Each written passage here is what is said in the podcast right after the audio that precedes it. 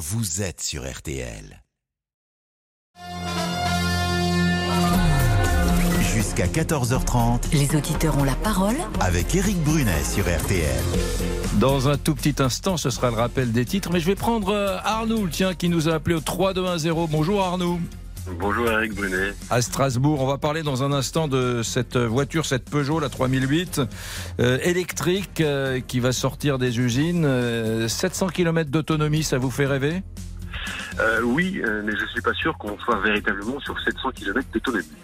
Oui, est-ce que c'est pas un peu du marketing? Ben Justement, il y a Christophe Bourou, spécialiste auto d'Hertel, qui est avec nous dans le studio. On lui posera les questions dans une seconde. Tiens, allez, le rappel des titres et on vous retrouve dans une seconde, Arnaud. Un mort et sept personnes en réanimation ce matin après une intoxication au, botulisme car rarissime. Toutes les victimes avaient consommé des sardines en conserve artisanale dans un restaurant bordelais. Une euh, femme de 50 ans rouée de coups est laissée pour morte dans une rue de Nice. C'était dans la nuit de lundi à, à mardi. Le suspect, un homme de 24 ans, a été euh, interpellé mais on ignore encore les raisons de cette agression. Le pronostic vital de la victime lui restant engagé. Vladimir Poutine euh, dit voir des perspectives de coopération militaire malgré euh, les risques de sanctions internationales. Vladimir Poutine qui a reçu la visite de Kim Jong-un, le leader nord-coréen. Les deux dirigeants ont discuté plus de deux heures ce matin et affiché leur proximité.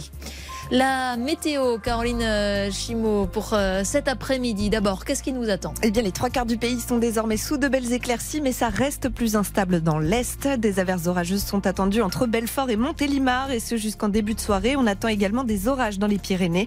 Côté température, il fera 19 à Brest ou à Bourg-Saint-Maurice, 22 à Lille, à Biarritz ou à Paris, 24 à Colmar et jusqu'à 27 à Ajaccio. Et demain? Et demain, les averses continueront de s'accrocher à la région Auvergne-Rhône-Alpes, mais partout ailleurs, les éclaircies reprendront le dessus. On pourra compter même sur un franc soleil du golfe du Lion à la Bretagne et les températures resteront sensiblement les mêmes. Merci Caroline. Merci Céline, merci Caroline. Demain, Céline, toute la France sera au rendez-vous à 12h pour vous écouter comme tous les jours. hein. Moi, je viendrai alors. Très bien, ça serait pas plus mal. Allez, les auditeurs ont la parole. Ça commence, mesdames, messieurs. 3, 2, 1, 0. On vous attend au standard de, de RTL. Vous savez que Cerise, Margot, Valentin sont au taquet pour euh, vous accueillir. Au téléphone, sous l'égide de Victor, le chef du standard. Bonjour, Lisa Marie. Bonjour Eric, bonjour à tous. Avant de parler de la Peugeot 3008 et de cette euh, autonomie de 700 km, les messages qu'on nous a laissés. Alors dans notre répondeur aujourd'hui, vos réactions sur le prix du carburant qui ne cesse de grimper. Patrick a une petite théorie malicieuse concernant la hausse du prix du baril. À propos de l'augmentation du prix du carburant, l'Arabie Saoudite augmente ses prix pour pouvoir acheter des joueurs de foot. Eric, conducteur routier, s'interroge sur le calcul des taxes sur les carburants. Écoutez. pourquoi on ne fait pas une taxe fixe sur un volume de carburant précis? Ça serait, si- ça serait si simple. Quand le pétrole monte, le pétrole monte, mais pas les taxes, tout Mm. simplement. 52% de- du, du prix du litre de carburant, 52% sont des taxes de l'État français. Lionel était en Espagne ce week-end. Il a constaté une vraie différence de prix de l'autre côté euh, des Pyrénées. J'étais ce week-end au MotoGP à Catalunya et je tenais à vous dire que le samplon 95 au moins cher était à 1,57€ et 1,61€. Voilà, donc la différence de prix par rapport à la France est bien liée aux taxes du gouvernement. On a aussi parlé de la France moche, tout ce qui défigure notre environnement, un sujet qui vous passionne, Eric. Mm. Écoutez le témoignage de Yves qui nous raconte une décision étonnante de la mairie de son village. Bonjour, j'habite Bezec-Capcizin, une petite commune du sud Finistère à 10 km de la Pointe du Raz. Eh bien, dans notre commune, de nombreux projets d'urbanisme sont refusés par les bâtiments de France car nous avons une église classée. Et là, on vient de nous installer un pylône de télécommunication à 200 mètres juste en face de l'église. Alors autant vous dire que les habitants ne comprennent pas. Sergio a également laissé un message sur ces zones commerciales emblèmes de la France moche. J'habite dans l'ouest parisien et je me rends régulièrement du côté de Rambouillet pour faire du vélo. Je passe par la nationale 10 qui traverse Trappes et à chaque fois je me désole de voir cette succession de zones commerciales affreuses qui dénaturent complètement les villes. Et ceci se trouve à moins de 5 km du parc régional de Chevreuse et de son environnement préservé. Quand on connaît les difficultés dans les villes comme Trappes, il ne faut pas s'étonner que le moche le dégradé entraîne des comportements de même nature. Un dernier message. J'adore ce message. hein. Ouais, Je Sergio. pense qu'on a tous droit au beau dans ce Oui, pays. je suis d'accord avec vous. Oui. Vive le beau. Alors, un dernier message concernant la foire au vin. On en a parlé avec les auditeurs. Et Benjamin a souhaité réagir. Écoutez. J'ai entendu votre émission hier et le sujet sur les foires au vin. Pourtant, pas un mot sur les vins de Fronton. Pourtant, dans votre studio se cache un spécialiste, un chevalier même, un chevalier de la commanderie des maîtres vignerons de Fronton, un fan de négrette. Hmm. Saurez-vous l'identifier? Ah, mais c'est pas moi, c'est vous Bah oui, c'est moi le C'est chevalier. vous, Lisa, Lisa Et Marie oui, je suis chevalier de la confrérie des vins de Fronton, le vin des Toulousains. Je l'ai pas dit hier, mais voilà, c'est chose faite. Oh Je vous montrerai ma médaille un jour et on fera une dégustation avec modération. Ça a de la gueule, ça. Beaucoup d'allure. hein. Merci Lisa Marie pour ce répondeur. Vous voyez que c'est précieux vos messages. On les écoute et on les diffuse euh, sur, euh, sur RTL juste après. On les écoute tous. On les écoute tous. Bon, euh, Arnaud est avec nous et, et nous parlons quand même de, de cette actualité, euh, cette Peugeot 3008 qui fait euh, frissonner de désir les fans d'électrique. Eh oui. Oui, tout à fait. Bon, 700 km. Vous savez, j'ai le sentiment qu'on est, euh, qu'on retourne exactement au même principe que que qu'il y avait avant avec les moteurs euh, thermiques, en fait, où on nous annonçait des des, des litres par euh, tous les 100 km. Je, je pense que c'est la même chose parce que je. Moi, je me souviens que- de mon papa qui avait acheté la BX Citroën il y a des années et des années, hein, et qui me disait avec ça, je peux, j'ai, j'ai 1000 km d'autonomie. Je sais pas si c'est vrai, mais il en était très fier.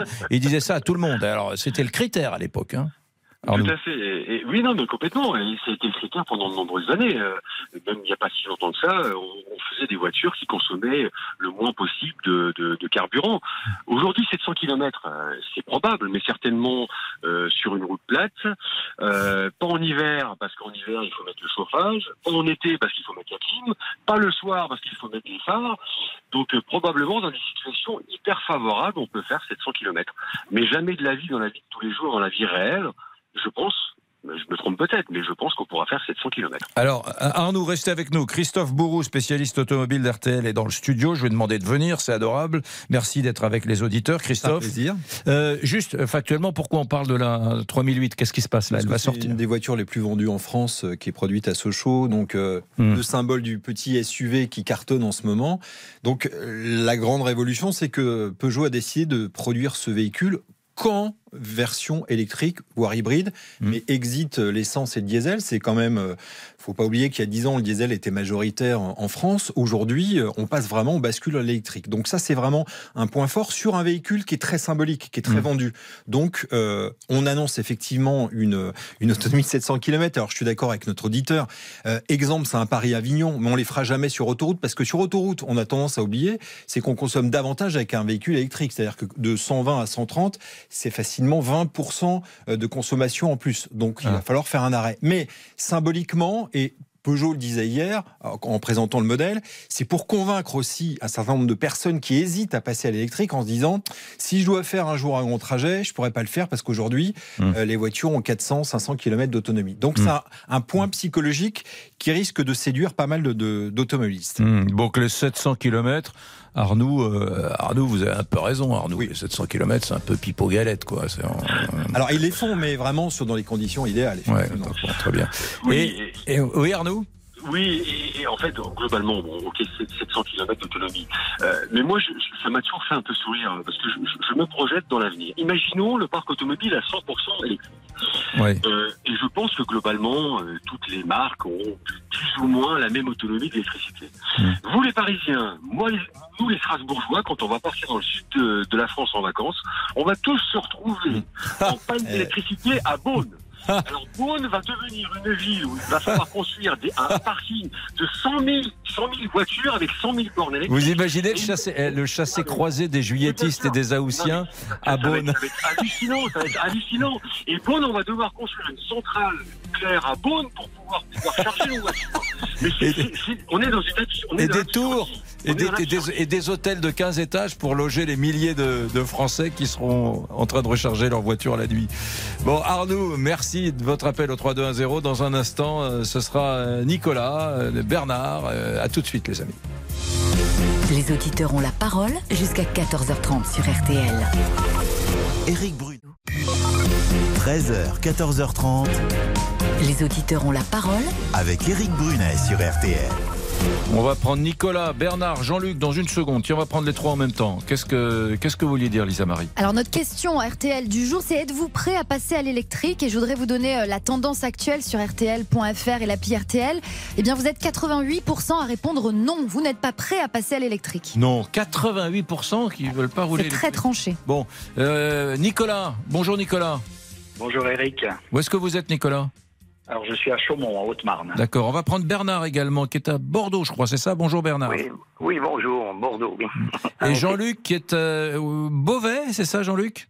C'est ça, oui. Bonjour euh, Jean-Luc. Bonjour, bonjour. Bon, Nicolas, on commence avec vous. Est-ce que vous êtes pour ou contre? Vous faites partie des 88% qui disent euh, jamais je ne roulerai électrique ou des 12% qui disent oui, je suis favorable?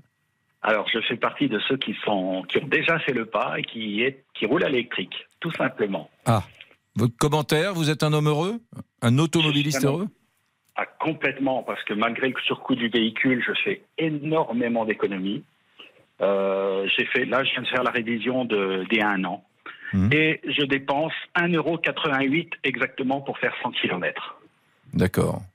Bon. Ça laisse rêveur.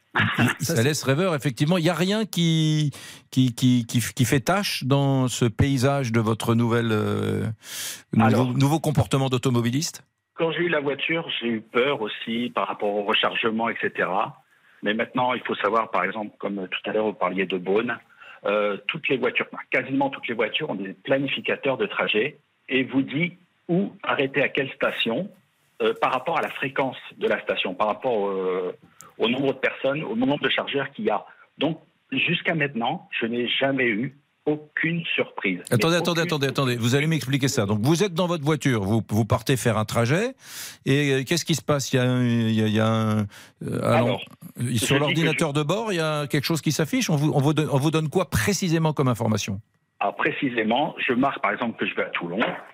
Ça me dit euh, il faut arrêter là pendant 4 minutes pour recharger, il faut arrêter là pendant 14 minutes pour recharger, et il faut arrêter là pendant euh, euh, 7 minutes pour recharger. Et ce sont des stations-service Ce sont des. On, on est où là On est dans des Là, villages sur les- Là, en l'occurrence, c'est sur les autoroutes. Oui. Alors euh, maintenant, il y a ben, toutes les toutes les toutes les, les, les aires où j'arrête, il y a des char- des superchargeurs. Hmm. Donc ça ne pose aucun souci. Très bien. Alors attendez, bougez pas. Bernard. Bernard est euh, à Bordeaux. Bonjour. Rebonjour Bernard. bonjour. Bon, Bah, écoutez, il vous a convaincu, Nicolas? Pardon? Ah non, pas du tout.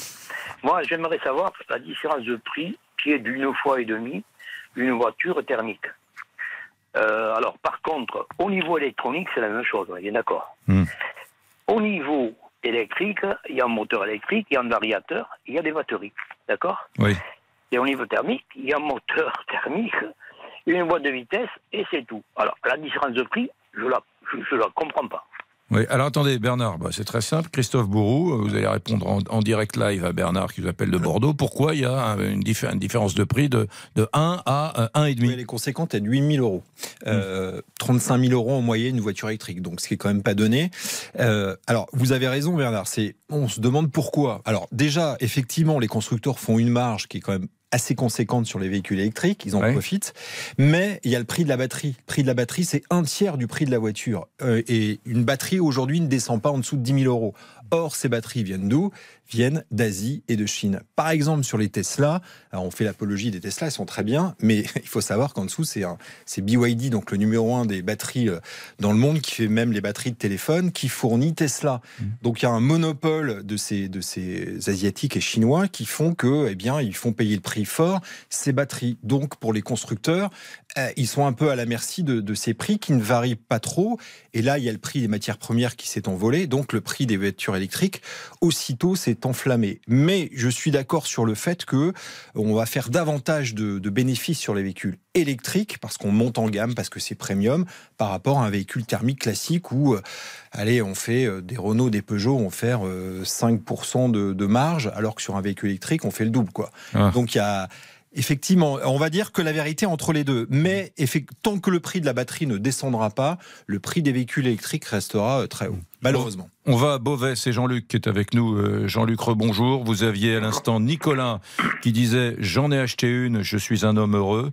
On avait Bernard qui dit Ça n'est pas normal, compte tenu des comparaisons qu'on peut faire, qu'une électrique coûte une fois et demie plus cher qu'une voiture un moteur thermique. Et vous, Jean-Luc? Ah ben moi, c'est niette. Jamais j'achèterai une voiture électrique. Il est hors de question. Après, on fait comment, nous? Moi, on est artisan. On fait 50 000, 60 000 par an. Euh, si tous les 5 minutes, il faut aller recharger la batterie des gens, on n'a pas de véhicule avec des grosses autonomies.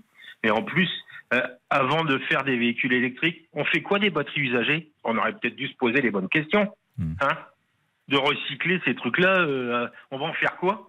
Hmm. Encore des décharges un peu à droite à gauche qu'on va nous dire il n'y a pas de problème. Puis dans 20 ans ou 25 ans, on nous dira, bah, oh là là, c'est pas bon du tout ce qu'on a fait. Hein et puis après, moi, je suis pas non plus euh, pour que les petits Africains qui vont chercher le cobalt et tout ça, ils soient exploités pour nos batteries. Et puis, je rappelle quand même que la France, on a une tête d'épingle par rapport au monde entier. On ferait bien d'aider les pays, les pays euh, qui ont besoin de nettoyer leur, tout, leur. Euh, bon, je dirais pas le mot, mais hmm. hein, il y a de la pollution partout. Partout, mais nous, nous c'est encore une. Pour moi, pour moi, c'est encore un attrape-nigo. C'est, on nous en pique euh, déjà beaucoup, mais là, c'est encore une autre façon de nous en piquer encore un peu plus. Hmm. Et comment ils vont faire les gens au, rythme de l'augmentation de l'électricité? Ils vont faire comment les gens? Nicolas, j'aimerais entendre Nicolas là-dessus. Euh, je, rappelle qu'il y a, une voiture électrique et qu'il en est fan. Vous entendez euh, Oublions un instant l'argument écologique. Concentrons-nous sur le côté utile. Jean-Luc dit à l'instant que voilà, il est, il est, artisan, il fait 50 000 km par, par an et il peut pas utiliser de véhicule électrique. C'est recevable ça comme argument, Nicolas? Alors moi j'en suis à 30 000 km par an, c'est un peu moins, mais ce que je vois c'est qu'il y a beaucoup de taxis en province qui passent à l'électrique. Et Dieu sait s'ils font là, ils font beaucoup plus de kilomètres que ça, ils font genre 200 000 par an.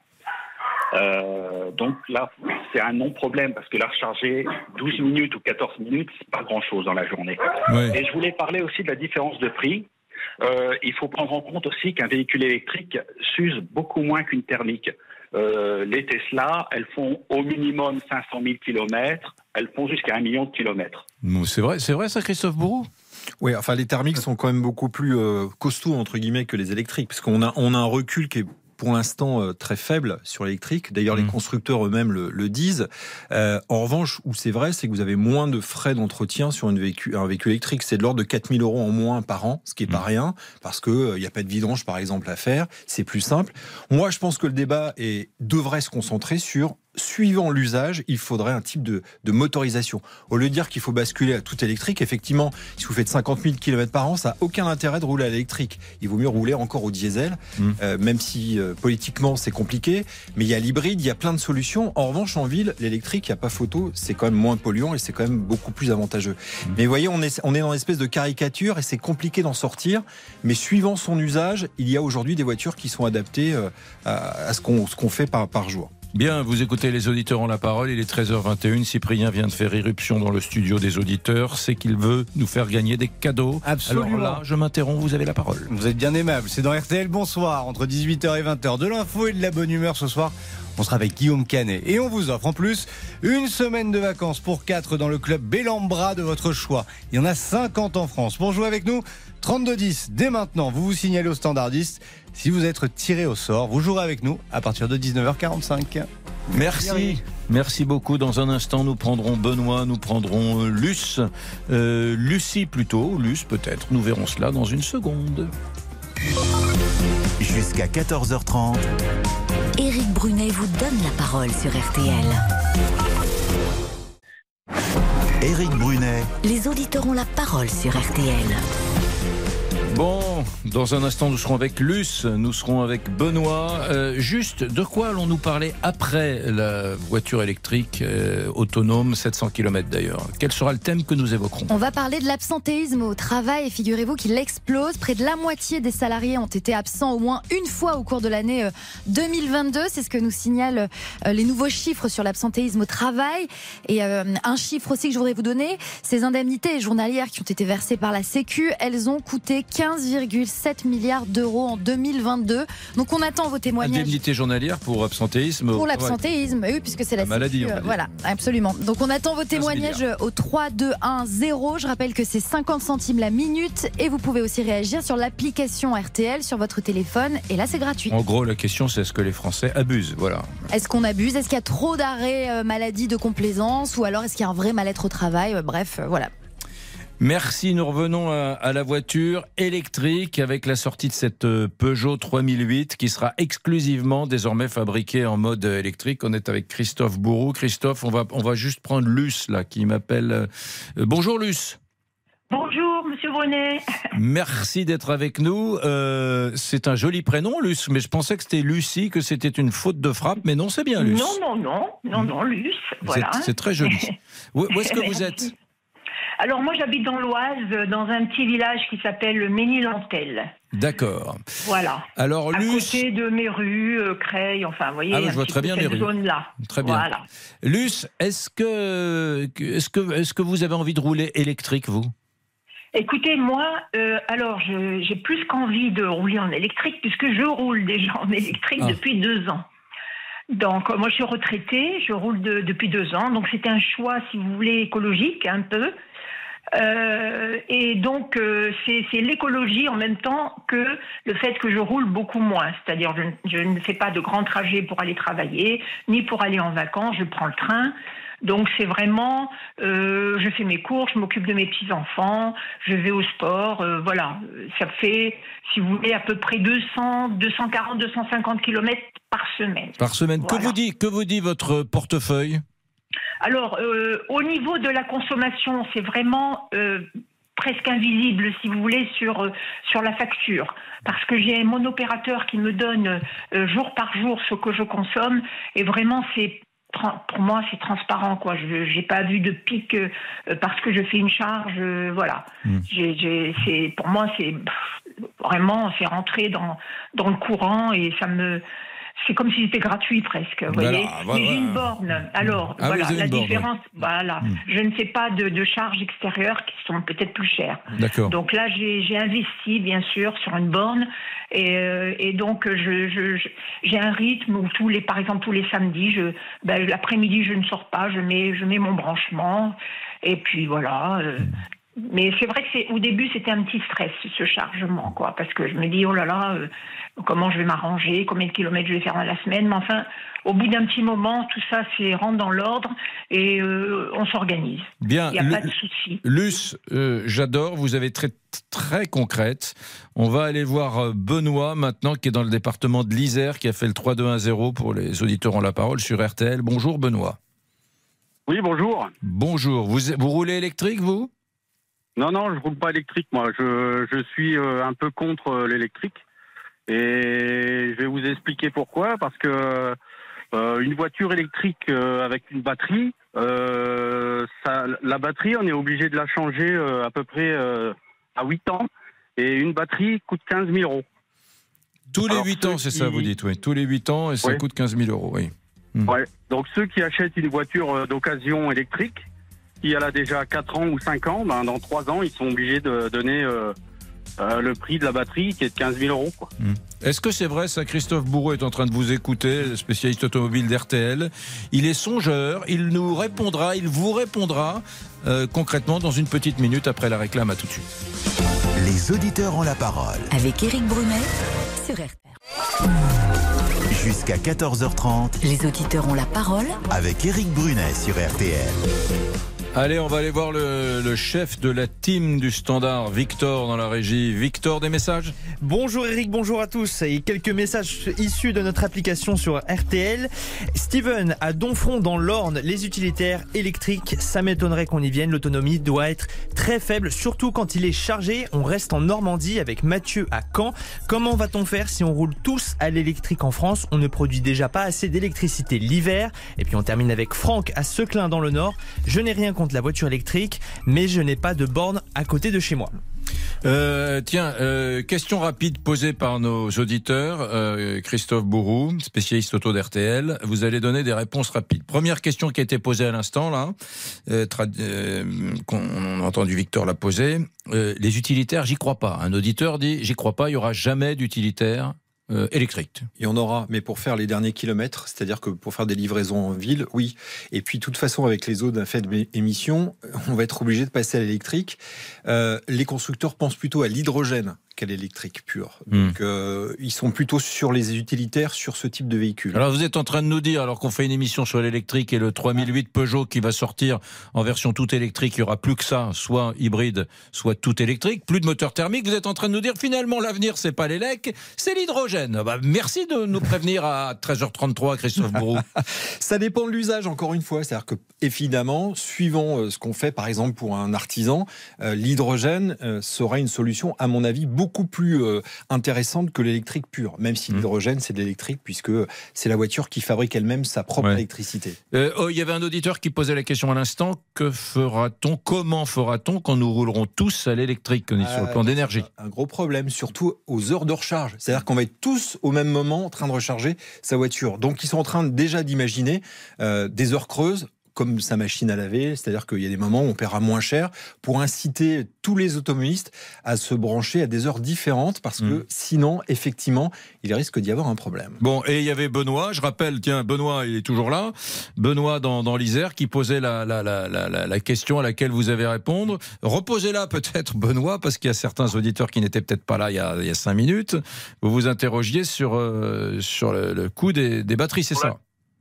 La durée de vie d'une batterie, euh, on m'a dit que c'était 8, 8 ans et apparemment Exact. ça coûtait 15 000 euros. Alors c'est Maintenant, ça a baissé, c'est plutôt 10 000 euros, mais en tout cas, la durée de vie est de 8 ans. La preuve, euh, d'ailleurs, pour le nouveau 3008, c'est le cas, euh, la garantie constructeur est de 8 ans. Donc, il vous change les batteries avant s'il y a un problème.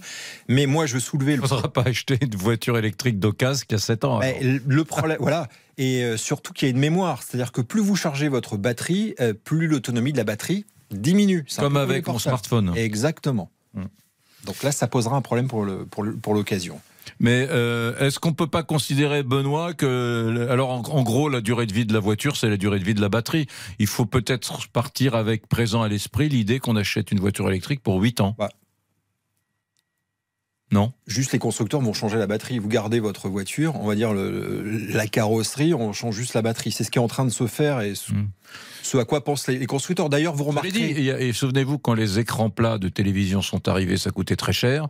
Et au bout de 15 ans, ça coûtait plus cher du tout. Donc peut-être que dans 10 ans, une batterie de voiture, ça coûtera pas 10 Alors, 000 euros. je ne sais pas si c'est le cas de Luce, mais vous remarquerez qu'aujourd'hui, euh, 90% des ventes de voitures électriques se font euh, via le leasing, c'est-à-dire que vous payez par mois, vous louez la voiture et vous louez en fait la batterie, Euh, donc ça vous évite d'acheter la voiture. Ah oui. Et Luce, euh, vous qui êtes une Oui. fan de votre voiture électrique à Méru dans Oui. l'Oise, euh, Oui. vous, vous êtes prêt à affronter cette nouvelle dépense dans, je sais pas, à laquelle- vous savez combien de temps que vous l'avez votre voiture? Écoutez, moi, ça fait deux ans, mais je suis sur une loca- location longue durée. Voilà. Je ne l'ai pas acheté, ma voiture. Voilà, c'est une location. Donc, si vous voulez, dans un an, j'aurai un autre véhicule. Hmm. Qu'est-ce que vous Voilà. pourriez dire à Benoît pour le convaincre qui, qui- qui Bah, trouve que tout est cher? euh, euh, tout est cher, c'est sûr. Je pense que le, le- effectivement, le, le, le coût est quand même, euh, voilà, il est, il est pas abordable pour tout le monde. hein. Je, je- je m'en rends compte. Je bon, peux, je vous demander, euh, qu'est-ce que, combien ça coûte une location comme euh, vous Bah, faites là écoutez, Un leasing Oui, je, n'en ai pour à peu près 300 euros par mois hors assurance. Il y a 14 euros d'assurance en plus. D'accord. Je peux vous demander quel est la- de prendre, quel, bon, quel il modèle vous- de voiture vous avez électrique? Alors, c'est une Zoé. D'accord, une Zoé électrique, d'accord. Gros succès d'ailleurs. Voilà. Oui, qui vaut 35 000 euros. euh. Oui, à l'ach- à À l'achat. oui. Mais Oui, oui. euh, Luce, ce qui est intéressant, c'est alors vous vous rechargez chez vous, ce qui est pas cher. Oui. Mais lorsqu'on fait des longs trajets, euh, qu'on est sur Oui. autoroute, ce sont des recharges rapides, donc en 20 minutes, on récupère Oui. 80% de la batterie. Là, c'est quand même très douloureux. C'est-à-dire qu'on est sur du Sûrement. 30, 40, 50 euros. Parfois, c'est aussi Ah oui. cher. Que euh, de circuler en, en essence. Ah oui, voilà. Mm. Euh, donc il y, a un- il y a un coût entre ce qu'on a, lorsqu'on a une borne chez soi, effectivement, c'est très avantageux, mais dès qu'on commence à faire beaucoup de kilomètres et en dehors de chez soi, là, euh, c'est moins avantageux de rouler à l'électrique. Ah, et si vous avez un cousin à Brest euh, ou, ou bien au Pays Basque, il faut, faut prendre le, le train. hein, euh, Alors, le- moi, je reviens de Bretagne, là, et je- j'ai j'ai pris le train. hein, donc, Ah, vous le train. ouais, ouais. Vous faites que des trajets voilà. assez courts euh, chez vous dans l'Oise. Bon, Voilà.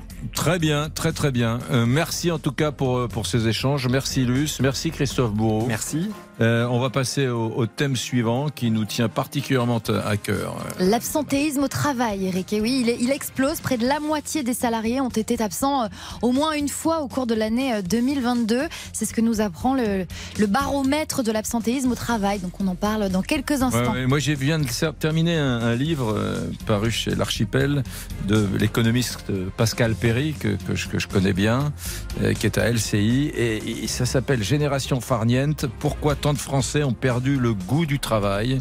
Alors, il n'y a pas que le sujet de l'absentéisme, parce qu'attends, les absents, les absents du travail, il y a- il y, a des gens malades, sincèrement et parfaitement Bien sûr, malades. il faut le préciser. Mais euh, il n'y a peut-être pas que ça. hein. Euh, on en parle dans un instant. 13h, 14h30, Les auditeurs ont la parole. avec Eric Brunet sur RTL. Les auditeurs ont la parole avec Éric Brunet sur RTL. Allez, on va planter le décor de, de notre nouvelle partie, Lisa Marie. Et oui, on va parler de l'absentéisme au travail qui explose. Près de la moitié des salariés ont été absents au moins une fois au cours de l'année euh, 2022. C'est ce que nous confirme le 15e baromètre de l'absentéisme et de l'engagement.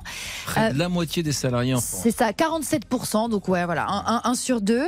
Euh, je peux aussi vous dire que les indemnités journalières, elles ont coûté 15,7 milliards d'euros euh, à la sécurité sociale. Donc ces indemnités qui sont versées lorsque le salarié est en arrêt maladie. C'est-à-dire en français. Mhm. Ça a coûté euh, 15,7 milliards. C'est ça, c'est ça. Alors évidemment, il y a eu le Covid. hein, 9 millions d'arrêts maladie euh, ont été posés en 2002 à cause de l'épidémie du Covid. Mais 22, oui. voilà, mais euh, il y a aussi, euh, on parle aussi d'arrêts euh, de complaisance parfois ou euh, euh, voilà des arrêts maladie pas toujours justifiés. Julien a fait le 3-2-1-0 sur RTL. Les auditeurs ont la parole. Nous vous écoutons, mon cher Julien. Bonjour, bonjour à tous. Bonjour. Merci de, merci de me recevoir au téléphone. C'est un plaisir de partager ce moment avec vous. Eh bien, vous avez la parole. Vous êtes dans quel coin?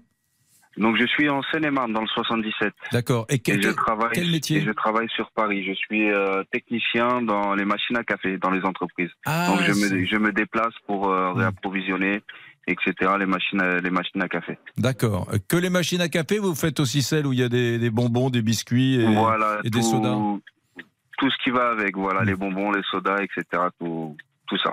Bon, question, euh, est-ce que vous estimez que les Français en profitent trop? Ah oui, ah oui, Hmm. ah oui. Ah, mais, mais vraiment, et, et je le vois, hein. je le vois dans les entreprises. hein. Je me déplace moi tout le temps, enfin tous les jours. Je suis dans diverses entreprises différentes. J'ai, euh, je fais une trentaine d'entreprises par jour. Ah, c'est, vous êtes donc un euh, observateur privilégié. euh, Voilà, Vous entendez les petits commentaires des Ouais, collègues. bah, je suis tout le temps en salle de pause, donc oui, je les, je les entends tous. Alors, alors, racontez-nous l'état d'esprit par Donc, rapport à ce sujet, l'absentéisme. Bah pour d'après d'après ce que j'entends, c'est toujours euh, les personnes s'arrêtent toujours en disant qu'ils vont faire un test pour le Covid, qu'ils ont mal à la tête, qu'ils sont enrhumés, que euh, tout ça pour tout ça est dû au Covid quoi. Même si euh, avant on allait au travail avec euh, avec un mal de tête, avec euh, un rhume, même une petite grippe, même une gastro, on allait au travail. Aujourd'hui, on s'arrête tout de suite une semaine et on prend la semaine parce qu'il y a trois jours de, il y a trois jours de carence, donc vaut mieux prendre la semaine. Et je pense que euh, ils en profitent beaucoup. Cela dit, euh, cela dit euh, à RTL notamment et dans les entreprises, maintenant, euh, on, on voit des, des gens qui sont positifs et qui viennent travailler. La loi a changé. Elle permet aujourd'hui, Oui, on n'est plus loi- dans l'obligation de rester à la Avec maison. un masque, bien sûr. On a- oui. avec un, Oui. un masque, cela va de soi. Euh, Avec un, avec un masque, oui, je suis tout à fait d'accord avec vous. Il y en a certains, c'est pour ça qu'il y a 52 des pour- des Français qui ne sont pas arrêtés cette année. Hmm. c'est pour ça, c'est parce qu'il y a encore des gens courageux qui y vont, mais il y a, il y a, il y a ces 48% pour moi, c'est des gens qui abusent un petit peu et qui se disent, euh, qui mettent ça sur le dos du Covid en disant oh là là peut-être que je vais contaminer, je vais je vais plutôt aller voir le, le docteur et le docteur comme ça mais un C'est ce docteur qui, ce qui est familial. fou, Julien, c'est que j'ai jamais compris pourquoi on a toujours été, tout au long de ces dernières décennies, même avant le Covid, la France, un des pays où on avait des, des records d'absentéisme. La France est pourtant le pays où le temps passé au travail au cours d'une vie est l'un des plus faibles du monde, euh, celui dans lequel on travaille euh, le moins en proportion de la population totale, et celui où l'on continuera de partir le plus tôt à la retraite, malgré même la réforme des retraites. hein. Donc on est quand même le pays où on travaille le moins statistiquement. Je voudrais pas que certains se sentent insultés parce qu'il y a beaucoup de gens qui nous écoutent qui travaillent comme des dingues. Hein. C'est pas le sujet, Moi, mais c'est une statistique nationale. je travaille Et- et pour- 40, 40 heures par semaine. Ouais. Donc, euh, Ah oui, voilà. Attendez, Julien, bougez pas. Je voudrais entendre Jean-François sur ce sujet, qui est du côté de Châteauroux, dans l'Indre. Bonjour, Jean-François. Jean-François est-il là? Allô? Oui, je suis là. Bon. Euh, voilà. Et Quel est votre commentaire, justement, sur, cette, euh, sur ces chiffres de la Sécu qui explosent à cause de l'absentéisme en France? Allô? Oui, allô, je vous entends très bien. Ouais, ouais, bonjour. Euh, ben moi, les chiffres, bon, moi, je trouve ça normal. Là. Euh, c'est un peu le bordel en France, on va être franc. Alors moi, mon exemple il est simple. Euh, bon, j'habite Châteauroux, mais je suis en vacances à l'heure actuelle à La Rochelle. Je suis en camping. D'accord. Et hier soir, eh ben, euh, on, on discute avec les voisins, euh, voilà. On vient prendre, il vient de prendre l'apéro au bungalow. Et en discutant, eh ben, je m'aperçois que euh, on discute forcément de boulot. Moi, je suis retraité. Ma femme travaille, donc elle prend ses vacances en septembre. Et puis, résultat des courses, ben, je m'aperçois que les deux deux couples qui sont avec nous sont tous les deux en arrêt de travail. Les deux couples qui sont vos voisins au camping, qui viennent prendre l'apéro dans votre bungalow hier soir, les deux couples qui sont donc en vacances euh, au camping, sont en arrêt de travail. Ouais, sont en, en arrêt de travail. Donc une qui est enseignante. Donc c'est là que ça m'a fait tilt. Je lui ai dit, euh, t'es pas en vacances là Ben non, euh, non, je suis en arrêt de travail. Et puis ouvertement quoi. Euh, on n'a pas peur de le dire quoi. Donc euh, l'autre il venait de l'Oise. Euh, il travaille dans une usine, je crois, je sais pas quoi ce qu'il fait. Euh, ben moi aussi, je suis en arrêt de travail. Voilà, Euh, il faisait beau, on n'avait pas envie de bosser. Donc un peu, c'est un, un peu la réponse bateau qu'on qu'on qu'on m'a répondu quoi. Donc voilà. Donc après moi, plus rien ne m'étonne quoi. C'est- m'étonne. C'est étrange, hein, parce que c'est bon, c'est démoralisant. Moi, moi, je bon, voilà, c'est démoralisant. En plus, euh, un enseignant, bon, voilà. Euh, je, je rappelle, mesdames, messieurs, que on ne met pas tout le monde dans le même panier et qu'il y a Non, bien évidemment une majorité, j'imagine, d'arrêts de travail qui sont motivés, mais Bah ouais, bah la motivation là, c'est qu'il faisait encore beau. Ouais. Voilà. Ah, énorme. Tiens, j'aimerais vous- c'est- il faut dire qu'à La Rochelle, à l'heure actuelle, il fait un très beau soleil. Ouais. Et il fait bon. Bon. Euh, et vous, vous êtes de, de ceux qui prennent leurs vacances en septembre, et ça, c'est, quand on peut le faire, c'est formidable. C'est formidable. Bah moi, je suis, moi, je suis retraité. Hmm. Et, votre épouse a posé ses vacances au mois de septembre. Ma, ma femme travaille encore et, euh, et donc elle a pris ses vacances parce que bon, elle laisse des- ses collègues qui ont des enfants euh, prendre ses vacances en été, puis nous on prend en- en- généralement en septembre. quoi. Est-ce que ces Français-là mettent en danger notre modèle social, comme le dit justement l'économiste Pascal Perry dans, dans Génération Farniente? C'est la question qu'il faut se poser. hein. Appelez-nous au 3210 si vous voulez réagir, notamment à ce qu'a dit Jean-François, là, euh, qui nous appelle depuis son camping à La, à la Rochelle. À tout de suite. Contactez-nous gratuitement via l'appli RTL ou au 3210. 50 centimes la minute. 13h, 14h30, Les auditeurs ont la parole avec Eric Brunet sur RTL. Lisa Marie, je suis encore secoué par le témoignage de Jean-François à l'instant, qui est toujours avec nous, hein, qui est en Incroyable. vacances. Il est retraité avec sa femme, euh, qui a posé ses, elle travaille encore, posé ses vacances au mois de septembre, et qui prend un apéro dans son camping à La Rochelle, et qui hier soir à l'apéro avec ses voisins de camping découvre qu'ils sont profs, qui sont voilà, qui travaillent dans le privé, dans divers secteurs, et qu'ils sont en arrêt de travail, en vacances au camping. Ça, je vous avoue que ouf, ça m'a un peu séché. Bon, bref, euh, on ne va pas jouer les perles à morale. Yvan m'appelle de Nantes. Bonjour Yvan. Bonjour Eric, merci de m'accueillir sur, sur l'antenne. Euh, je suis euh, bon, désabusé, euh, même pas surpris par ce que je viens d'entendre euh, avec les deux, les deux intervenants euh, précédents. Quand même. Euh, non, alors euh, moi je suis euh, moi je suis cadre dans, dans la fibre optique, donc tout le déploiement euh, national de la fibre optique D'accord. pour un gros groupe. Euh, Aujourd'hui, euh, de- enfin, depuis, il y a une accélération depuis euh, le premier confinement. Euh, tout à volo. Euh, Il faut savoir que euh, j'entends parler euh, que les gens prennent une semaine, euh, 15 jours d'arrêt maladie parce qu'il y a la carence. Nous, euh, on a la chance d'être euh, dans le BTP et donc on a des mutuelles bien particulières. C'est-à-dire que les mutuelles prennent en charge la perte de salaire. Donc, si vous êtes en arrêt maladie, euh, la mutuelle prend en charge les jours de carence et prenne en charge la, la perte de salaire euh, que l'on a lorsqu'on est en arrêt maladie. Mhm. Intéressant, Et- continuez. Et euh, on est rentré dans une ère où le, le maître mot, c'est la bienveillance. Alors, c'est la bienveillance à tous les niveaux. Euh, dès qu'on froisse quelqu'un, si on lui parle comme... Moi, j'ai 50 ans. J'ai été formé euh, bah, par les anciens qui, qui savaient la valeur du travail. Aujourd'hui, si vous avez le malheur de dire à quelqu'un, tu touches un salaire, en face de ce salaire, j'estime avoir un travail à la hauteur de ce salaire, la personne va se vexer et elle va se mettre en burn-out. La maladie du siècle, c'est le burn-out. Là, des burn-out, on en a à tous les sens, et je pense que l'institutrice dont euh, le, le, on a entendu parler tout à l'heure, ça doit être un burn-out. Le burn-out, c'est euh, c'est la maladie du siècle et on peut rien faire. Et en fait, quand vous êtes en burn-out, vous êtes en sortie libre. C'est-à-dire que vous avez le droit d'aller n'importe où. Euh, vous n'avez pas d'heure euh, d'heure fixe à la maison, puisque quand on est en arrêt de travail, en principe, On doit être à la Euh, maison, la sécurité sociale pour- pourrait normalement vous contrôler, mais quand on est Voilà. en burn-out, vous dites non. quand on est en burn-out, il y a des maladies comme ça, notamment le burn-out, c'est sortie libre. C'est-à-dire que vous n'aurez jamais de contrôle de la sécurité sociale. Yvan, je vous entends, c'est très bien. euh, je, je- je vous remercie de, de ce témoignage, mais il est général. Est-ce que vous, dans Alors, le cas particulier de votre boulot, alors, vous voyez des choses? Alors nous, dans notre boulot, euh, nous, on a, euh, on a des indicateurs euh, qui nous sont transmis tous les mois par, le- par les préventeurs. Alors nous, la maladie, c'est euh, le lundi-mardi. Ça, on a des, on a des arrêts maladie euh, le lundi-mardi et le jeudi-vendredi. Ça, c'est récurrent.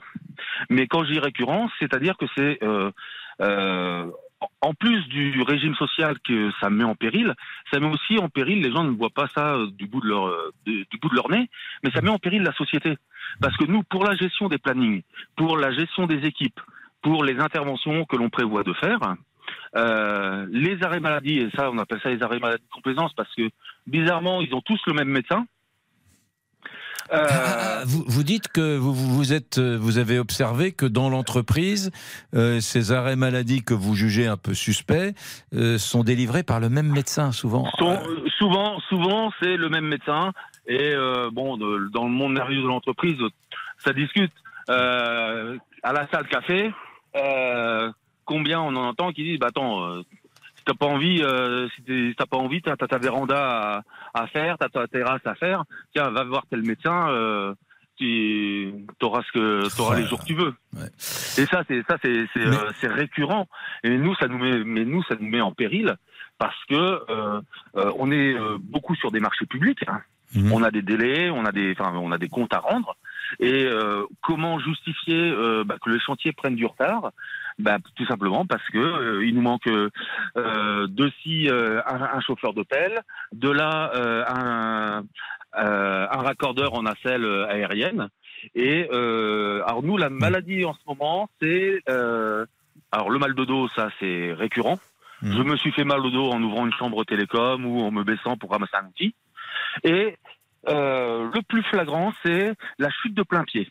Alors la chute de plein pied, aujourd'hui, c'est ce qui fait, euh, euh, ce qui, quelque part, nous amuse, entre guillemets, mais dans les indicateurs, c'est effarant le nombre de personnes qui trébuchent, qui, qui trébuchent, se tordent la cheville ou font une chute de plein pied. Hum. Oh là là.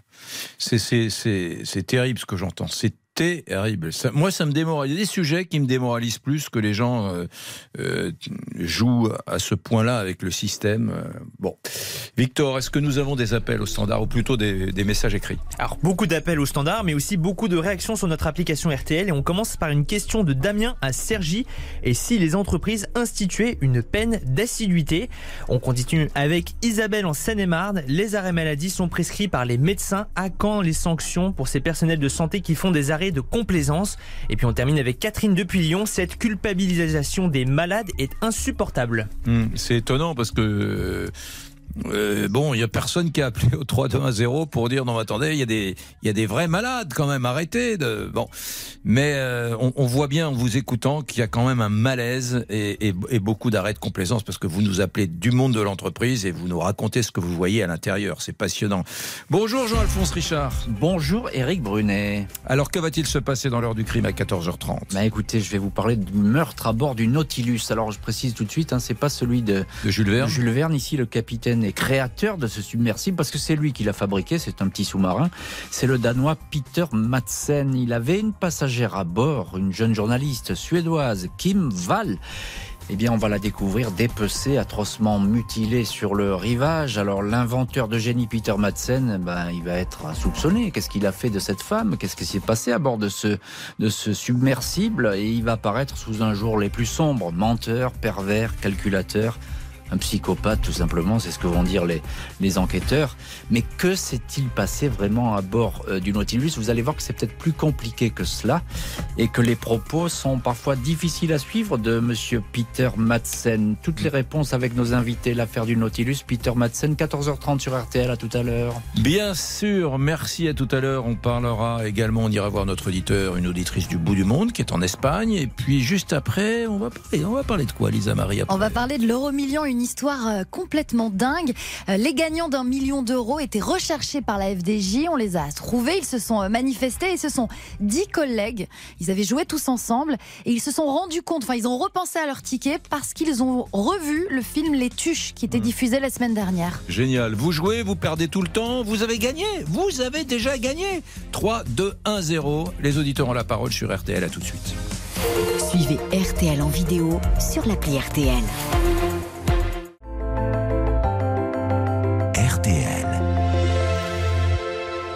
Il est 14h01 minute. Et voici le rappel des titres avec Lisa Marie Marquez. Une personne est morte et huit sont hospitalisées, dont sept en réanimation après une épidémie de botulisme alimentaire. Toutes les victimes ont dégusté la semaine dernière des sardines mises en bocal de façon artisanale par le restaurateur. La Commission européenne a annoncé l'envoi d'aide de l'Allemagne, la Roumanie et la Finlande vers la ville de Derna en Libye, touchée par des inondations très importantes qui ont fait des milliers de morts et de disparus. Alors que hier à Cupertino, Apple a dévoilé ses nouveautés lors du keynote, la grande messe de la firme à la pomme, en France, l'iPhone 12 est temporairement retiré de la vente en raison d'ondes trop puissantes. Le ministre chargé du numérique et des télécommunications, Jean-Noël Barrot, a précisé que l'entreprise américaine a 15 jours pour se mettre en conformité. Un point sur la météo. Demain, jeudi, on va pouvoir ranger nos parapluies. Retour d'un temps sec et ensoleillé sur toute la France. Quelques brouillards le matin du sud-ouest aux frontières de l'Est. Et côté euh, température, 11 à 14 degrés le matin, 17 à 19 degrés près de la Méditerranée.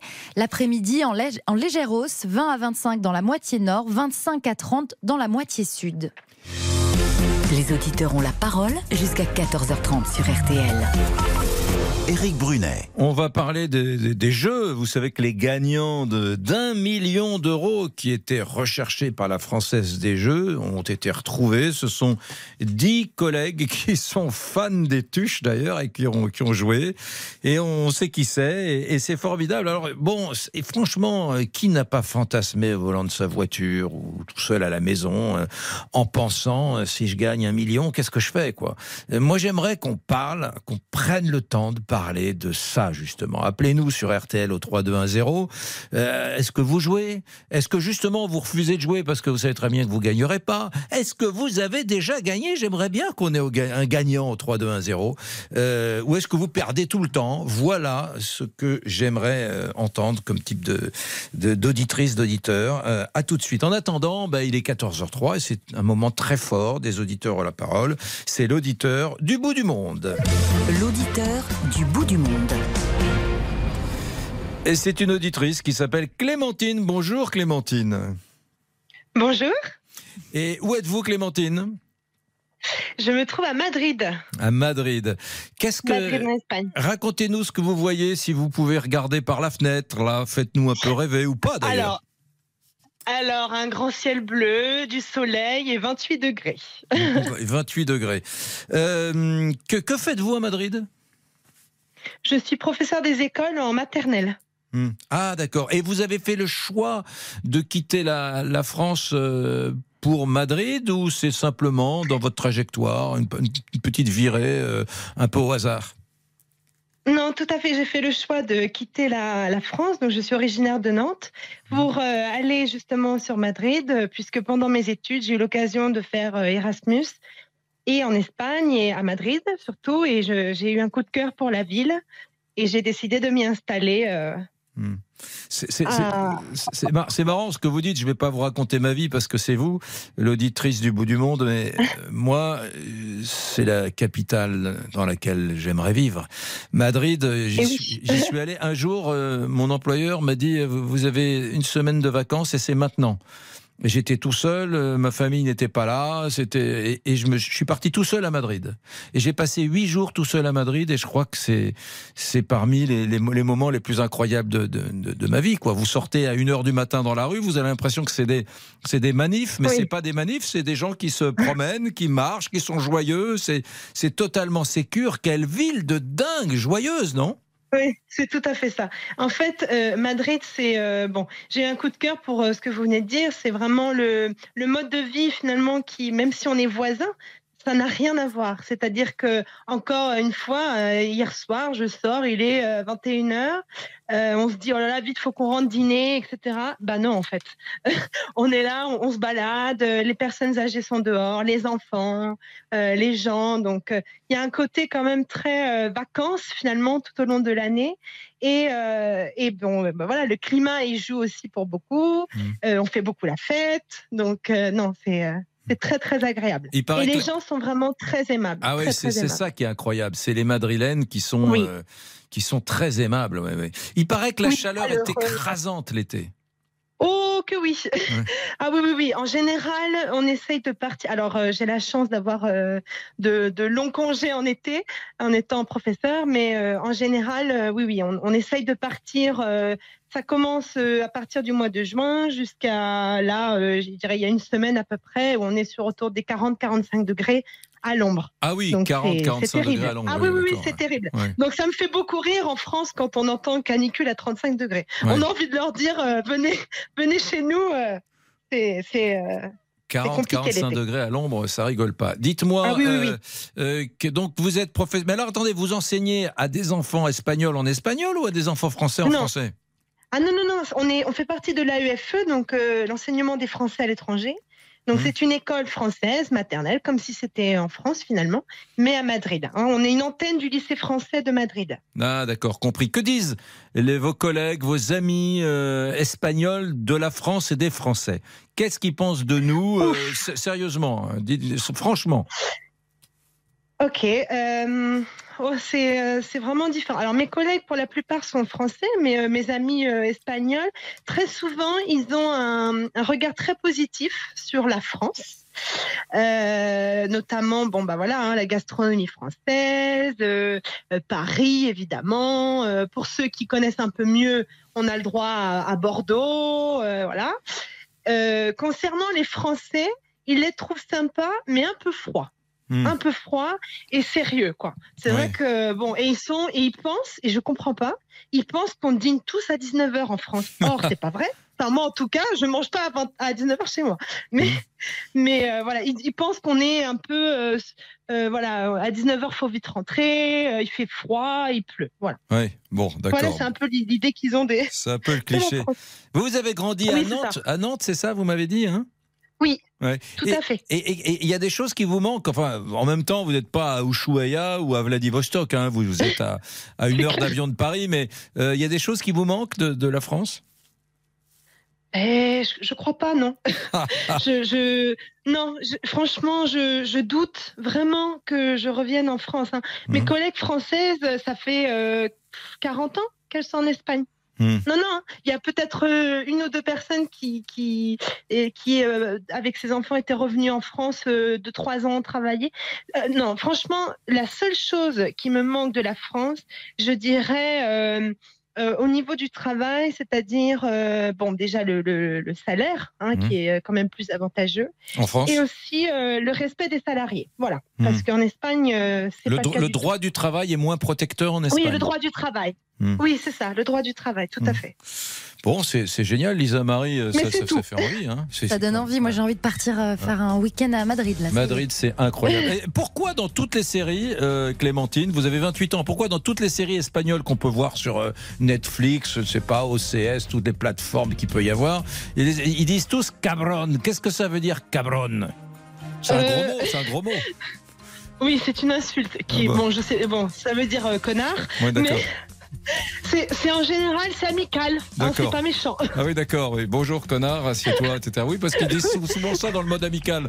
Viens, connard, on va boire Oui, un verre. vrai. Oui, d'accord. Un connard amical, c'est pas mal ça. Connard amical. Bon, Michael, Ah éloignez c'est- les oreilles des enfants. Bon, très Oui, bien. C'était chouette de vous entendre, Clémentine. Merci beaucoup. Belle journée, bel après-midi à, à Madrid, Espagne. Bon, Dans un instant, on va parler euh, de l'euro million. Euh, On va Ah oui. parler des gagnants euh, d'un million d'euros, des collègues qui étaient recherchés par la FDJ. Et c'est en, en regardant le film Les Tuches mardi dernier qu'ils se sont rappelés euh, qu'ils avaient un ticket à faire valider. Et c'est comme ça qu'ils ont découvert qu'ils avaient gagné un million d'euros. génial. Vous nous appelez au 3 2 1 0 pour réagir et pour nous raconter votre rapport au jeu. Jouez-vous Perdez-vous tout le temps? Avez-vous déjà gagné? Je rêve d'avoir un, un gagnant. À tout de suite. Envoyez-nous vos messages sur l'application RTL ou appelez-nous au 3210. 50 centimes la minute. 13h, 14h30, Les auditeurs ont la parole avec Eric Brunet sur RTL. Bah oui, les auditeurs ont la parole, Lisa Marie. Alors ils sont étonnants, les auditeurs. On voulait parler de, de l'euro million, il y a eu très peu d'appels, ça les motive pas. En revanche, on avait parlé en début d'émission tout à l'heure à 13h de l'iPhone 12 retiré temporairement de la vente en France. Et là, il y a plein d'appels. Et qui c'est les patrons? C'est nous, Lisa Marie? Non, ce sont les Bah, auditeurs. voilà, donc bah, puisque vous voulez pas parler de notre sujet et que vous voulez parler de l'iPhone 12, bon, on va parler de l'iPhone 12. Rappel contextuel peut-être de ce qui se passe pour ceux qui n'ont pas suivi. Et oui, alors l'iPhone 12, donc il est retiré temporairement de la vente en France en raison d'ondes trop puissantes. C'est l'Agence nationale des fréquences, l'ANFR, qui a constaté euh, un dépassement de ce qu'on appelle la limite de débit d'absorption spécifique.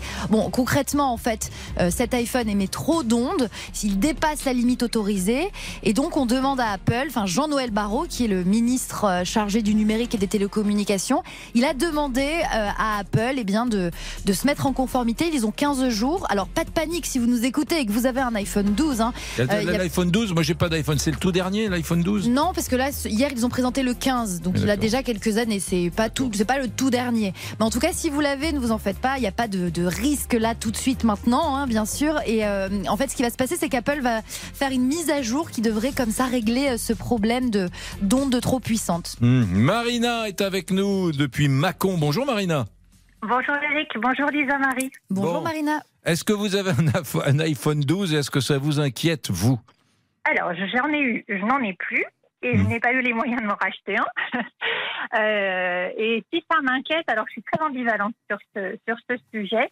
Euh, oui, ça m'inquiète, mais certainement pas suffisamment pour changer mon mode de vie parce que je recharge mon téléphone euh, dans ma chambre quand je dors. Donc euh, voilà, Euh, on est entouré de Wi-Fi et donc d'ondes. J'ai rien changé à ma vie. En revanche, il y a quand même quelques témoignages que j'entends ici et là qui me posent question.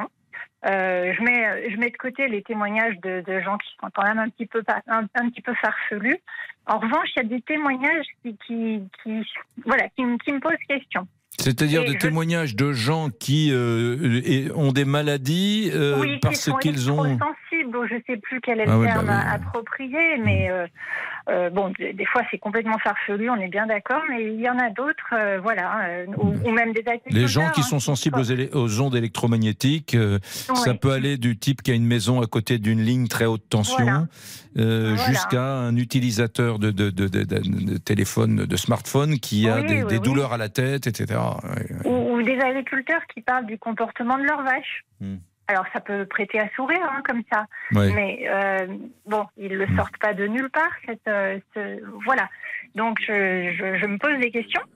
Et le fait qu'il retire du marché ce téléphone euh, ne va pas s'en inquiéter parce que toutes les études vont plutôt dans le, dans, le bon, dans le même sens en disant non mais ne vous inquiétez pas, il n'y a pas vraiment de risque, il n'y en a même pas du tout, soyez tranquille. Et dans le même temps, on retire quand même par précaution, hein, j'entends bien, mais c'est bien que eux-mêmes ont un doute, euh, ce, cet iPhone. Hmm. Donc j'avoue, Bon, Marina. faut penser. Marina, soyez prudente. Moi, j'ai vu les spécialistes d'RTL qui ont vraiment regardé les choses de, de, de près et ils m'ont dit il n'y a pas de danger lié à, à- au, apparemment, pour le peu qu'on en sache, à l'iPhone 12. Donc, à mon avis, vraiment pas de panique. Et d'ailleurs, m'ont-ils dit, ce sera, ce sera régulé par, euh, par Apple dans les prochains jours. Je vous embrasse. Merci, Marina, d'avoir euh, passé un petit coup de fil aux auditeurs en la parole. 3, 2, 1, 0. Alors, euh, je crois que ça bouge un peu au standard, Victor. Hein? Et oui, ça a beaucoup appelé sur le sujet du loto. Et nous aurons. Eh oui, finalement. Et comme quoi, nous commencerons peut-être même avec Thierry qui a gagné une belle somme il y a 10 ans. Ah, on a un vainqueur Bonjour Thierry Bonjour, bonjour à tous. Bonjour Thierry, euh, donnez-moi votre ville, mais, mais pas votre adresse. Hein. Ouais, Mondelieu, Mondelieu, à côté de Cannes. Mondelieu à côté de Cannes. Bon ben génial. Et vous, vous avez gagné au loto, au loto il y a 10 ans? Alors c'était en 2010, c'était l'auto sportif. Restez avec nous, l'autosportif. restez avec Ouais. nous, vous allez nous raconter tout ça dans une minute, à tout de suite. 13h, 14h30, Les auditeurs ont la parole. avec Eric Brunet sur RTL. Les auditeurs ont la parole jusqu'à 14h30 sur RTL. Eric Brunet. Ah, et si j'étais riche, euh, divi, divi, ça c'est Yvan Rebroff. Mon Dieu que c'est enfoui loin dans ma mémoire. Les gagnants d'un million d'euros recherchés par la Française des Jeux, ils ont été finalement euh, retrouvés. Ils sont dix collègues fans des tuches. Et vous nous appelez au 3210 et alors là, il se passe un truc complètement dingue. Je crois que tous les anciens gagnants du, du- de l'euro million, du loto ou de je ne sais quoi écoutent RTL. Ils sont tous là. J'en ai des millions. J'exagère à peine. Thierry, du côté de Mandelieu. Rebonjour Thierry. Vous, vous avez gagné. Bonjour Eric. Vous avez gagné Ouais. quand et combien vous? Alors moi j'avais gagné en 2010 euh, 120 000 euros au loto sportif, avec, alors qu'il y avait une cagnotte de 3 millions pour un seul gagnant. D'accord. En fait, euh, c'était un week-end de, de match. En fait, hein. le loto sportif, c'est la grille à 15. Euh, donc, chez les cas, c'est 1 N2. On coche le 1 pour l'équipe qui gagne, N pour l'équipe qui, on pense que les deux équipes vont faire match nul, et 2 pour la victoire à l'extérieur. En fait, euh, j'avais fait une grille, mais vraiment que pour 1 euro. C'est-à-dire sur ces grilles, on peut mettre des doubles, on peut mettre des triples, Ouais. pour accentuer les chances de, de gagne. Et en fait, euh, bah, j'avais j'avais coché, euh, j'avais fait des matchs à risque en fait. Et puis arrive le samedi, le dimanche, je me rends compte que tous les matchs que j'avais cochés sont bons. Et il reste euh, le dernier match euh, le dimanche soir, qui était Olympique de Marseille contre Lyon. Allez l'OM entre parenthèses. Et euh, bien entendu, j'avais marqué l'OM vainqueur. Et là, j'ai suivi le, match parce que j'avais les 14 matchs bons. Il me manquait le 15e pour avoir espéré avoir le gros lot. Et euh, là, le match se poursuit. euh, L'OM mène 1-0, donc j'en ai 15. Le Lyon égalise, j'en ai plus que 14. Et à 20 minutes de la fin, il y a Taïwo qui met une mine et qui, qui, qui fait qu'on mène 2-1 face à, face à Lyon. Et là, je vous assure que c'est les 20 dernières minutes, ces, ces 20 minutes ont été les plus longues. C'était énorme parce que ça jouait de partout, j'en avais 15, et Lyon qui poussait. Et à la fin du match, bah, effectivement, voilà, l'OM gagne et j'en ai 15. Et comme il y a une cagnotte à 3 millions, on ne sait pas combien il y a de vainqueurs encore sur l'affaire. Oui. Et là, je regarde, je, je suis resté jusqu'à 2 heures du matin à attendre les résultats. Bon, j'étais dans un état un petit peu entamé, j'avoue, hein, parce que j'avais commencé à arroser ça. Euh, je me dis, mais combien je vais gagner? Et euh, vers 2 heures du matin, les résultats s'affichent. Et on était 27 vainqueurs sur, ce, sur cette grille à 15 qui était pas facile à trouver. Et on a fait chacun 120 000 euros. 120 000 euros. Vous en avez fait quoi? Alors, j'ai dans un premier temps remboursé les dettes que j'avais d'un premier mariage. Bon, ça, c'est la vie perso. Et ensuite, ça a permis d'investir dans le nouvel appartement avec ma nouvelle femme que nous avons, nous avons acheté. Donc voilà, c'est 120 000. C'est pas beaucoup, mais c'est beaucoup en même temps parce que ça change la vie. Parce que j'avoue que le ticket, euh, j'ai mis trois jours avant d'aller chercher le chèque quand même. Quoi, j'ai, je, je réalisais pas. Il était là- Bougez pas Thierry parce que c'est un truc mais complètement dingue, j'aurais jamais imaginé ça. On a plusieurs gagnants. Eric. Alors merci Eric, mon, mon de lieu. Et Eric, on va dans quel coin? Bonjour Eric. Bon, alors c'est moi qui suis en ligne là? Oui, Eric. Oui, bonjour. Donc oui, donc moi, bah Eric, donc euh, euh, moi j'ai gagné en 1996. À l'époque c'était des francs et j'avais gagné 5 538 500 et je me rappelle plus des petits francs qui Oh là là, 5 millions et demi de francs en 96, c'est du lourd. hein. Oui, c'est presque, je dirais oui. pas que c'est 5 millions d'euros d'aujourd'hui, mais faut faut pas diviser par euh, faut pas diviser par 6 au fond. Hein. C'est comme non, si non, vous non, aviez gagné 2 millions d'euros aujourd'hui. Enfin, pardon pour ce calcul à 3 sous, mais euh, Non, non, mais je vais vous dire, euh, quand moi je fais mon calcul, c'est simple.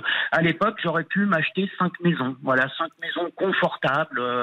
euh, ça représentait à peu près ça. Une maison valait un million de francs. Voilà, Ouais. donc j'étais parti faire du ski. Je suis arrivé le vendredi.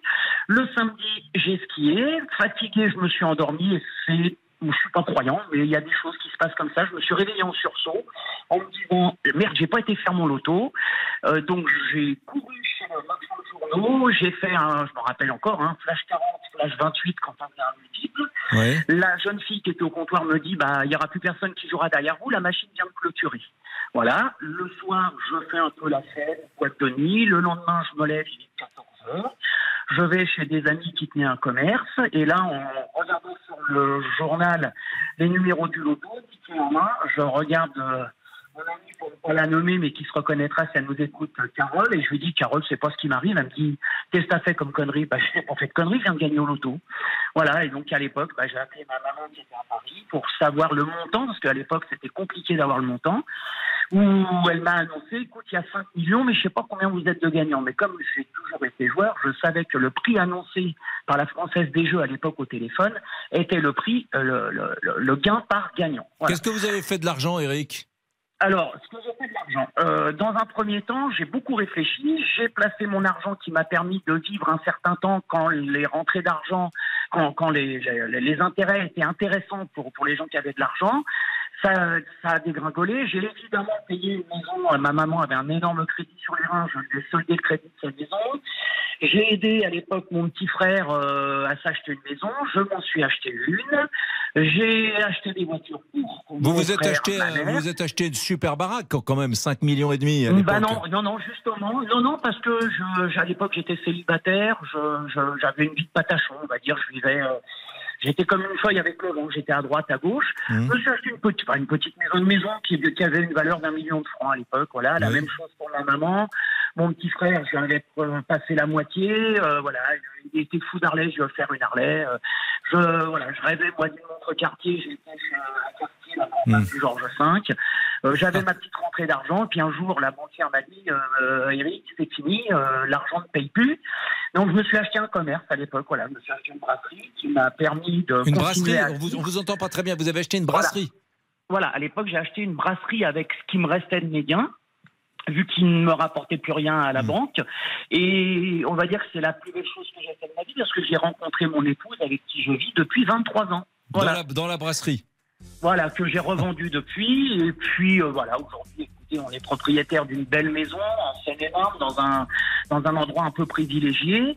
Euh, je me suis remis en activité parce que bah, 5, millions de francs aujourd'hui, ça représente, enfin, pour ceux qui nous écoutent, ça- qui n'ont pas, eu cette somme, ça va paraître énorme. Mais quand vous n'êtes pas préparé, en fin de compte, la Française des Jeux, à l'époque, elle vous envoie un bouquin sur lequel il y a marqué le livre dont vous êtes le héros. Ouais, et c'est pour vous, euh, c'est pour vous euh, former à, à devenir euh, ben, riche, tout simplement. Merci beaucoup, Eric. Euh, merci à tous, les amis. Quel témoignage incroyable. Jean-Alphonse. Alors, Richard vient de- d'entrer dans le studio. Et c'est tout de suite, et c'est l'heure du crime, avec aujourd'hui meurtre à bord d'un sous-marin. C'est l'affaire Peter Madsen à Copenhague. C'est tout de suite dans l'heure du crime. À tout de suite, nous on se retrouve demain à 13h, Lisa Marie. Et n'oubliez pas de nous laisser des messages sur l'application RTL. Vous avez la parole 24 heures sur 24. À demain, 13h. Retrouvez tous nos podcasts sur l'appli RTL. Bonjour, c'est Ophélie Meunier. Le journal inattendu sur RTL. Chaque samedi, retrouvons-nous pendant une heure en direct sur RTL à 12h30 pour le journal inattendu. Les informations du jour avec les reportages éclairants de la rédaction et un invité qui nous livre son regard sur l'actualité. Le journal inattendu, c'est tous les samedis en direct à 12h30 sur RTL. Vous avez manqué une émission? Retrouvez-la sur rtl.fr et l'application RTL.